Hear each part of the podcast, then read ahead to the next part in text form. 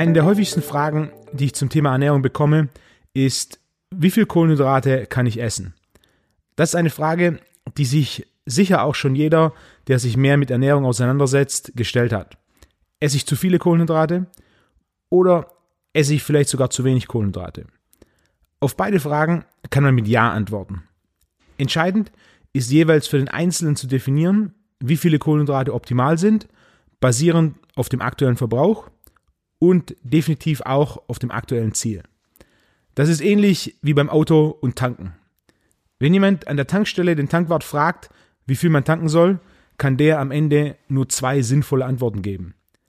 Entweder so viel, bis der Tank voll ist, oder so viel, wie du dir aktuell leisten kannst. Die kleinere Menge von beiden Optionen ist die, die in über 99% der Fälle tatsächlich getankt wird. So einfach ist am Ende auch mit Kohlenhydraten. Zum einen der Tank.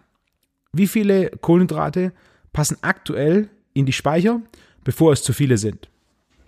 Zum anderen das Budget. Und wie viele Kohlenhydrate kann ich aktuell konsumieren, bevor es mich in anderen Bereichen, wie zum Beispiel der Leistungsfähigkeit im Alltag, beeinträchtigt? Der große Vorteil an der Tankstelle ist, dass man auf beide Fragen eine sehr klare Antwort bekommt. Wenn der Tank voll ist, stellt die Zapfsäule automatisch ab. Und wenn man sich nicht sicher ist, dass man genug Euro oder Franken hat, schaut man vorher einfach nach, wie viel Euro oder Franken man hat und tankt nur so viel. So einfach ist es bei den Kohlenhydraten nicht. Eine Bestandsanzeige der Glykogenspeicher oder des aktuellen Budgets gibt es noch nicht. Man kann es jedoch mit einigen Methoden recht einfach herleiten und auch feinjustieren. Wer meine Arbeit verfolgt, kennt die primären Faktoren, die den Bedarf an Kohlenhydraten bestimmen. Beim Auto sind das der Verbrauch des Motors und die durchschnittlich gefahrene Geschwindigkeit. Beim Mensch ist es genauso. Der Motor ist primär die Muskulatur. Das ist das, was in erster Linie die Kohlenhydrate verbraucht. Je mehr Muskulatur, desto höher der Verbrauch. Die durchschnittlich gefahrene Geschwindigkeit ist beim Mensch das Aktivitätslevel. Je höher das Aktivitätslevel, desto größer der Verbrauch. Ob man keinen Sport macht, zwei Stunden pro Woche oder acht Stunden pro Woche Sport macht, macht einen sehr großen Unterschied. Ich erinnere mich an ein Interview mit dem Fernsehmoderator Johannes B. Kerner. Der erzählte, dass er bei einer Veranstaltung neben Wladimir Klitschko saß und überrascht war, als dieser acht volle Teller vom Buffet gegessen hat. Wladimir ist knapp zwei Meter groß, wiegt etwa 110 Kilo und absolviert teilweise in einer Woche mehr als zehn Trainingseinheiten. Sein Motor ist groß und sein Verbrauch ist sehr hoch. Er muss deutlich häufiger und vor allem mehr tanken. Er braucht deutlich mehr Kohlenhydrate. Der Vergleich zwischen einem Fernsehmoderator, der ausschließlich im Sitzen und geistig arbeitet, und einem Leistungssportler, der vor allem in Bewegung und körperlich arbeitet, ist groß.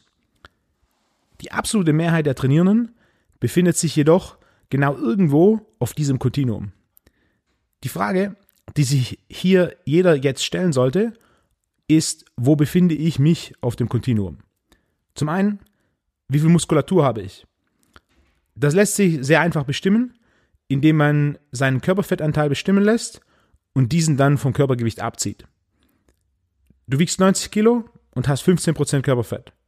Dann sind das 13,5 Kilo Fettmasse.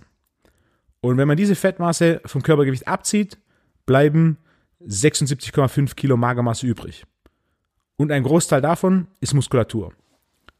Als einfache Grundregel, je höher die Magermasse, desto höher die Muskulatur. Und je mehr Muskulatur, desto mehr Kohlenhydrate werden unter Aktivität und auch in Ruhe verbraucht. Was direkt zum zweiten Punkt führt. Wie aktiv bin ich? Wie viele Stunden Sport sind es bei mir pro Woche? Null, zwei, vier oder zehn? Je mehr Aktivität, desto höher der Verbrauch. Und nicht jede Aktivität verbraucht gleich viel. Das ist klar. Kurze Sprints und Intervalltraining verbrauchen am meisten. Dicht gefolgt von Krafttraining. Längere Ausdauereinheiten hingegen verbrauchen am wenigsten. Das bedeutet, je mehr Stunden und je höher der Verbrauch bei der Aktivität, desto mehr Kohlenhydrate verbrauche ich. Und desto mehr sollte ich logischerweise essen. Der ein oder andere Hörer wird sich jetzt fragen, und wie viel Gramm sind das jetzt genau? Die beste Antwort, die ich geben kann, ist zwischen 0 und 10 Gramm Kohlenhydraten pro Kilogramm Körpergewicht, basierend auf den oben genannten Faktoren. 0 bedeutet keine Kohlenhydrate. Und keine Kohlenhydrate bedeutet bei mir eine einzige Mahlzeit pro Woche. Unter einer Mahlzeit pro Woche gehe ich nie. Aus verschiedenen Gründen, die vor allem den Hormonaushalt und die Neurochemie betreffen. Mit wenig Muskelmasse und keiner relevanten Aktivität ist der Verbrauch sehr gering. Dementsprechend bietet sich ein Konsum von 0 oder Richtung 0 wie 1 bis 2 Gramm pro Kilogramm Körpergewicht pro Tag an. Wenn das Auto quasi die ganze Woche steht, muss ich es auch nicht tanken.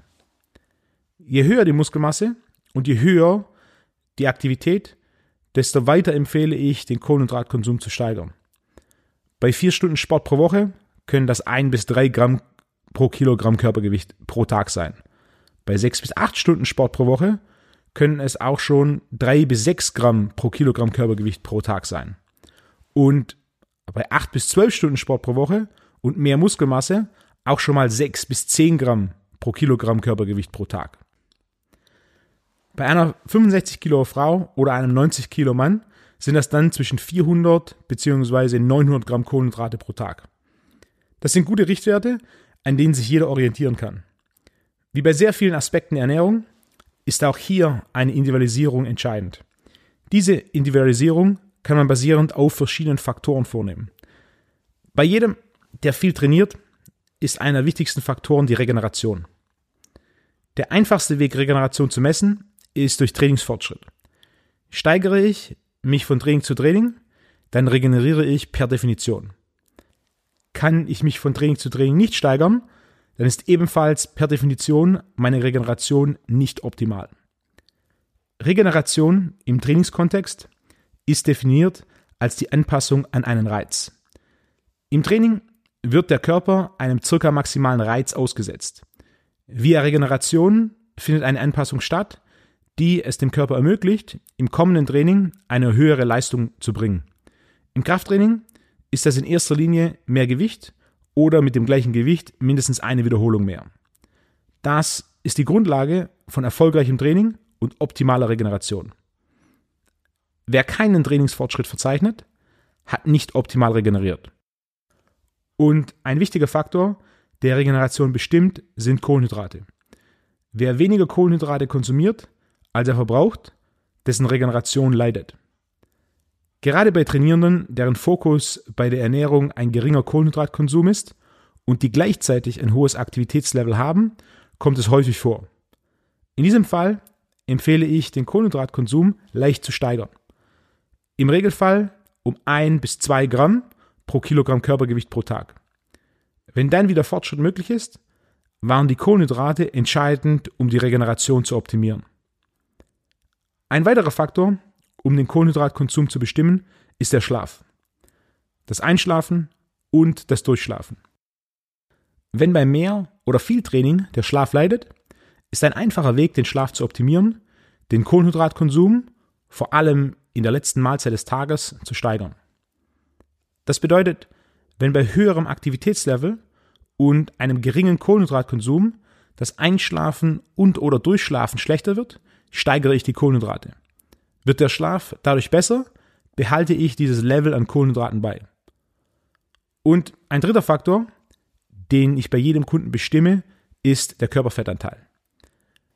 Bei höherer Muskelmasse und mehr Training steigere ich nach und nach auch die Kohlenhydrate. Sinkt der Körperfettanteil von Monat zu Monat, steigere ich die Kohlenhydrate weiter. Steigt jedoch der Körperfettanteil, ist das ein Zeichen des Körpers, dass es zu viele sind.